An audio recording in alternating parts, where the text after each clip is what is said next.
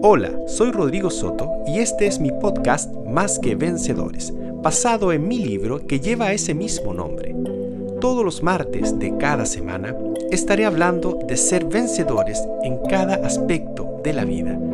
Espero que te guste, sea de ayuda para ti, pero por sobre todo motive y desafíe a seguir adelante para vencer cada dificultad. Bienvenido, vencedor, vencedora, a este nuevo episodio de eh, este podcast, estos videos que estamos compartiendo cada semana. Em, quiero hablarte hoy de el amor. Y el amor es acción. Si vemos el concepto de amor o amar en nuestra lengua es la inclinación o entrega eh, o afecto de una persona a otra, a una determinada persona o a una cosa en especial. Y el catecismo de la iglesia señala que amor es la entrega libre del corazón. Pero normalmente vamos confundiendo ese concepto cuando vemos que amor se confunde mucho con el querer, que el amor conlleva un querer, pero un querer libre, en cuanto y en cuanto que tiene la, la contraposición del querer, que el querer muchas veces puede transformarse en un acto de egoísmo. ¿Por qué? Porque cuando yo quiero algo, deseo tanto algo que no me importa seguramente lo que la otra persona o que la otra, eh, hablemos de persona, tiene hacia mí. Entonces no es un acto incondicional, pero sí es un acto de inclinación a otro. El mayor estado de amor que yo conozco es el amor de Jesús. ¿Por qué? Porque Jesús es el amor, es la entrega incondicional de una persona a otra. El capítulo de Juan, en capítulo 3, versículo 16, señala que tanto amó Dios al mundo que envió a su Hijo único para que todo aquel que quiera, crea en Él tenga eh, vida eterna. Entonces, tanto amó Dios al mundo. Dios ya amó al mundo. Muchos dicen no, dicen, no, yo no merezco el amor de Dios, porque yo soy mala persona. Yo no merezco que Dios me ame. y otras personas dicen, yo no creo o pienso que Dios no puede o no me va a llegar a amar por tal o cual situación.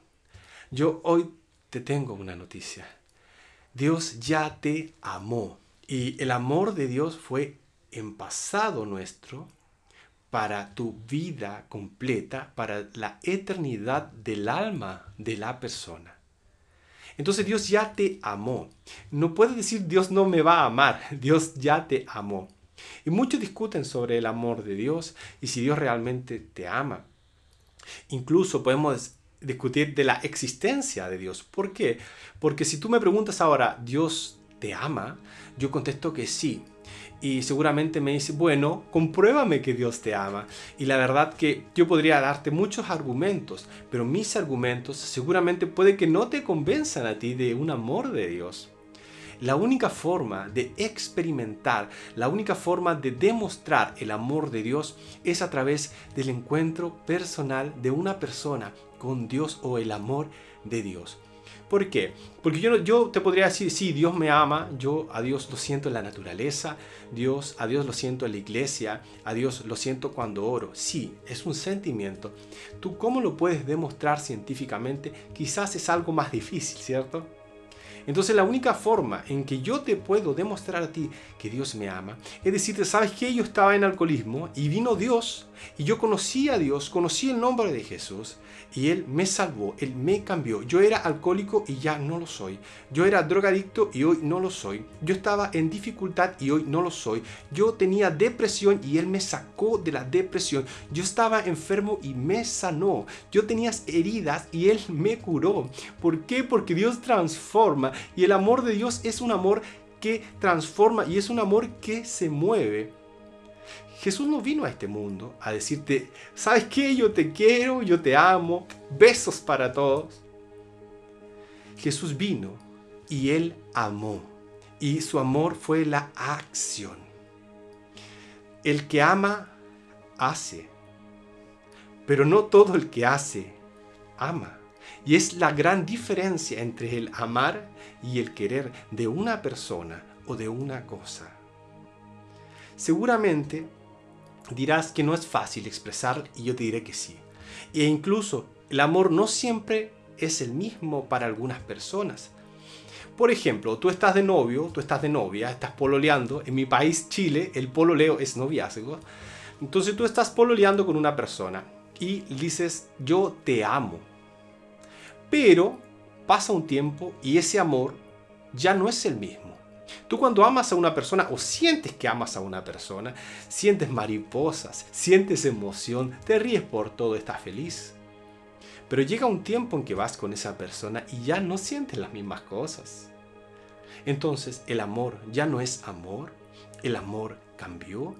Y es entonces que tenemos que distinguir diferentes tipos de amor que podemos encontrar. Y no es que el amor sea diferente, sino que la forma de expresión es distinta.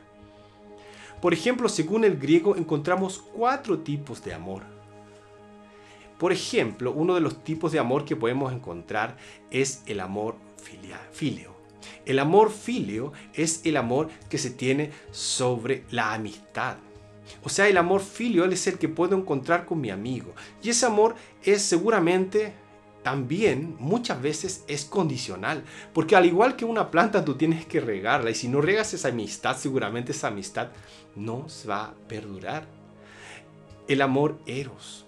El amor eros es el amor que tú tienes hacia una persona en el cual sientes un amor una atracción física, digamos, también puede ser una atracción sexual. Y ese amor es condicional. ¿Por qué? Porque ese amor, si tú a esa persona no le entregas, seguramente esa persona no te va a entregar. Y es un amor eh, también condicional. El otro amor que encontramos es el amor stergo. El amor stergo es un amor que tú tienes con tu familia. ¿Por qué? Porque ese amor con tu familia eh, es alguien que tú, tú no eliges, pero lo tienes y a veces ese amor tampoco está. Y ese amor muchas veces es también condicional. Si a mí me, me pudiesen decir un amor incondicional, terrenal, yo diría el amor de madre, pero no en todos los casos. Es así, a veces el amor de papá, el amor de hermano, es un amor estérco. Pero en todo esto hay un amor, un amor, que no es ese amor que yo te rasco la espalda y tú me rascas la espalda, y si no me rascas yo no te rasco la espalda. Es un amor incondicional, es un amor sin peros, y ese es el amor ágape, ese es el amor de Dios para tu vida, para mi vida. Porque tanto amó Dios al mundo que envió a su Hijo único, que se entregó en la cruz. Apocalipsis capítulo 3 versículo 20 dice, mira que estoy a la puerta y llamo. Él está llamando hoy tu corazón. Él está golpeando la puerta de tu vida. Y yo te digo, no importa que no lo veas. Quizás ahora no lo sientes. Pero hay alguien que no se ve, que a veces no se siente, que a veces no tiene explicación, pero mira que está a la puerta llamando a tu corazón. Yo te invito en este día a que puedas entregarle tu vida, no importa la dificultad que estés pasando, no sé cuál sea tu necesidad en este momento. Te invito a que a donde estés puedas cerrar tus ojos y si no lo cierras no importa porque este es un video, pero puedas entregarle tu vida, tu corazón en este momento. ¿Tienes alguna dificultad? ¿Cuál es tu necesidad? Vamos a entregarla a ese amor que acciona, ese amor en movimiento, que no se cansa, ese amor que no duerme, ese amor que no te dejará.